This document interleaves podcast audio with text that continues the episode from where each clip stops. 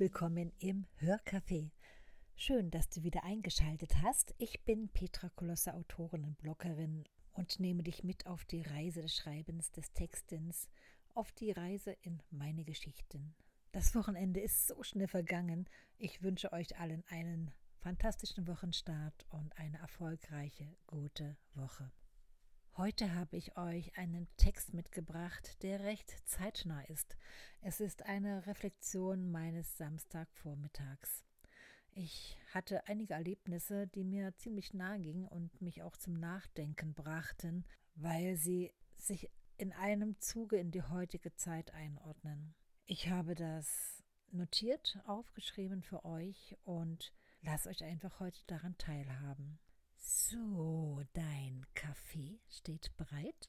Super. Dann höre meiner Geschichte zu.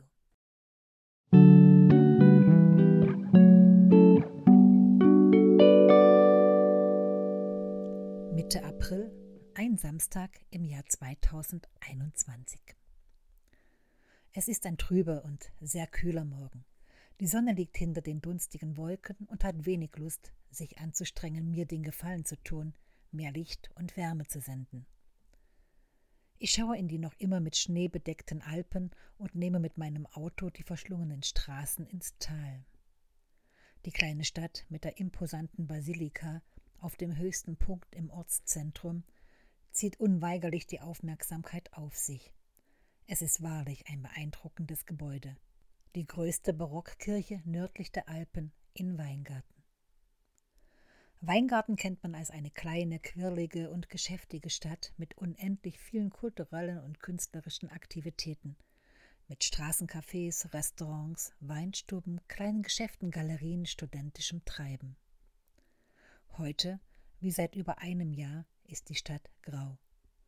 Passend zum Tag, denke ich. Es ist Samstagmorgen. Geöffnet haben im Stadtzentrum die Supermärkte und Bäckereien. Die Menschen stehen mit ihren Masken schweigend in großem Abstand in einer Schlange draußen vor der Tür. Sie warten, an der Reihe zu sein, eintreten zu dürfen, um ihren Einkauf zu tätigen. Ich fahre weiter zu meinem Ziel. Ein geschäftlicher Auftrag führt mich dorthin. Einen Parkplatz zu finden war immer ein Problem, inzwischen nicht. Ich greife nach meiner Tasche und gehe zu meinem Ziel. Ein großer Aufsteller mit den üblichen Anweisungen, die man auf Anordnung zu beachten habe, und der Hinweis, dass nur drei Personen den doch ziemlich großen Raum betreten dürfen. Steht mitten im Vorraum und versperrt jedem Eintretenden den Weg. Dieses Teil schreit regelrecht nach Beachtung, denke ich. Vor mir steht eine Frau. Sie sieht mich kommen und macht sich sofort mir gegenüber Luft. Mit dumpfer Stimme schimpft sie, dass in dem Raum acht Personen seien, obwohl nur drei erlaubt sind. Keiner würde etwas sagen. Kein Wunder, dass wir alle Corona kriegen, wenn sich keiner daran halte, was vorgeschrieben sei. Sie schimpft und schimpft. Die Maske in ihrem Gesicht saugt sich mit jedem Luftholen fest an ihren Mund. Dieser Sauerstoffmangel muss ein Kraftakt für sie sein, denke ich, und möchte ihr am liebsten sagen, sie solle aufhören, sich so dermaßen zu erregen. Ich schaue in den Raum und sehe, dass vier Personen, wahrscheinlich eine Familie, gemeinsam etwas zu erledigen haben und drei weitere sich in großem Abstand in dem Raum befinden. Innerlich verdrehe ich die Augen und denke, mein Gott, wo ist das Problem? Eine Person verlässt den Raum. Die Frau vor mir bleibt stehen und will nicht hineingehen. Ich bitte sie, ihre Sache zu erledigen. Ich gehe dort nicht rein, es sind noch zu viele. Ich sage zu ihr, dann werde ich es jetzt tun. Nein, faucht sie mich an. Ich bin die Nächste, nicht Sie. Sie warten. Eine Mitarbeiterin bittet die Frau einzutreten. Nur drei dürfen in den Raum, schreit sie. Die Mitarbeiterin bittet mich zu kommen. Die Frau stellt sich in die Tür. Sie warten, weist sie mich an. Nun gut, ich sah, dass die Familie ihre Sache erledigt hat und den Raum nun verließ. Damit war auch das Problem dieser Frau erledigt. Ist das tatsächlich nur ihr Problem? Was geschieht hier mit diesen Menschen, vollgestopft mit Angst vor allem und jedem? Meinen Auftrag habe ich erledigt und begebe mich auf den Heimweg. Die Sonne hat sich entschieden, schwach durch die Wolken zu schauen. Ich zwinkere ihr entgegen und fahre über Ravensburg, um bei einem meiner Lieblingsbäcker, der sich in einem Supermarkt eingemietet hat, anzuhalten. Angelangt verweile ich kurz hinter dem Steuer und lasse die Situation auf mich wirken. Auch hier stehen die Menschen mit ihren Masken in großen Abständen schweigend in einer Reihe an, um mit einem nächsten Einkaufswagen Einlass zu bekommen. Diese Reihe von Leuten wirkt trist, grau, der Situation ergeben. Ich ziehe den Zündschlüssel ab und gehe zu dem Bäcker hinein. Lange muss ich nicht warten, und ich freue mich, eine mir seit vielen Jahren bekannte Verkäuferin hinter dem Tresen zu entdecken. Sie ging vor etwas über einem Jahr in den Ruhestand. Sie freute sich darauf, wir haben oft miteinander gesprochen. Oh, das ist aber schön, Sie hier zu treffen, sage ich und ergänze. Sie können auch nicht loslassen. Sie lachte. Wissen Sie, ich bin froh, hier sein zu können, auch wenn es nur stundenweise ist.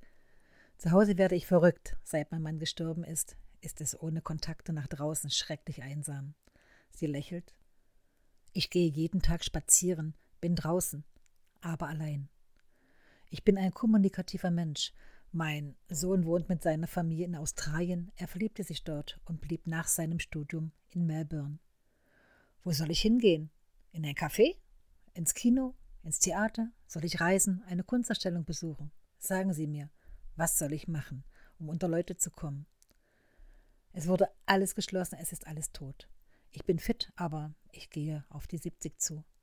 Einige meiner langjährigen Freunde leben in ganz Deutschland verteilt, einige leben nicht mehr.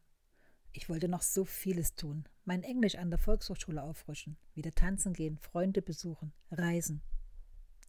Sie lächelte. Ich habe mich wirklich gefreut, als mein Chef mich anrief und fragte, ob ich stundenweise aushelfen könne. Über 30 Jahre habe ich für die Bäckerei gearbeitet. Ich genieße die Stunden hier. Sie packte meine Tüten, kassierte mich ab und sagte dabei: Ich freue mich wirklich, Sie zu sehen, und ich weiß ja, wie Ihr Lächeln ist. Ich denke mir ihre Maske einfach weg, lachte sie und sagte, bis zum nächsten Mal, hoffentlich bald. Ich sitze wieder im Auto und werde in 15 Minuten zu Hause sein. Meine Gedanken sind noch bei meiner letzten Begegnung. Ein süß-bitterer Geschmack macht sich breit.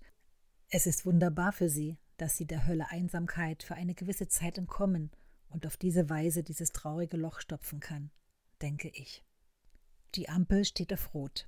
Ich schaue auf den voller Pracht mit Frühjahrsblühern übersäten Hang rechter Hand. Ein etwas breiterer asphaltierter Weg führt hinauf in ein modernes Wohngebiet. Auf einem Tretroller kommen drei Jugendliche eng umschlungen lachend den Weg heruntergesaust. Ich lasse das Fenster auf der Beifahrerseite herunter. Unbedingt möchte ich den Sound dieser fröhlichen Fuhre aufschnappen. Unten angekommen kippt der Roller und sie tummeln sich laut lachend auf der Frühlingsblumenwiese. Ein breites Lächeln macht sich in meinem Gesicht breit. Es tut so gut, diese 12- bis 14-Jährigen so ganz normal zu erleben. Es ist ein menschliches Bedürfnis nach Nähe, Berührung und Umarmung. Sie tun es einfach, instinktiv. Die Ampel schaltet. Ich fahre weiter, lasse das Fenster wieder hoch, wische mir mit dem Handrücken die feuchten Augen trocken und denke, wir können es uns heute noch nicht ausmalen was wir unseren Kindern mit diesen ganzen Bevormundungen und Verboten nehmen und antun. Es wird gravierende Spuren in ihren Seelen hinterlassen und folglich das menschliche Leben perspektivisch drastisch verändern.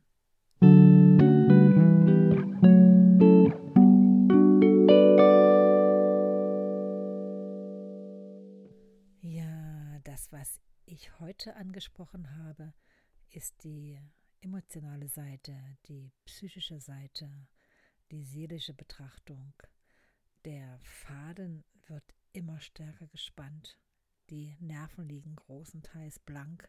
Ich konnte in den letzten Wochen auch beobachten, dass sich so etwas wie ein Ergeben in diese Situation breit macht, eine diverse Egalität mit sich selbst, aber auch eine überspannte Aggressivität anderen gegenüber.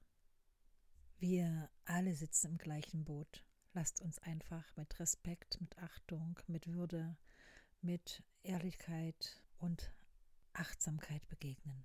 So, für heute verabschiede ich mich von euch. Wir hören uns ja wieder am Mittwoch. Wer mag, schaut bitte einfach auf meiner Webseite vorbei auf www.petra-kolosser.com.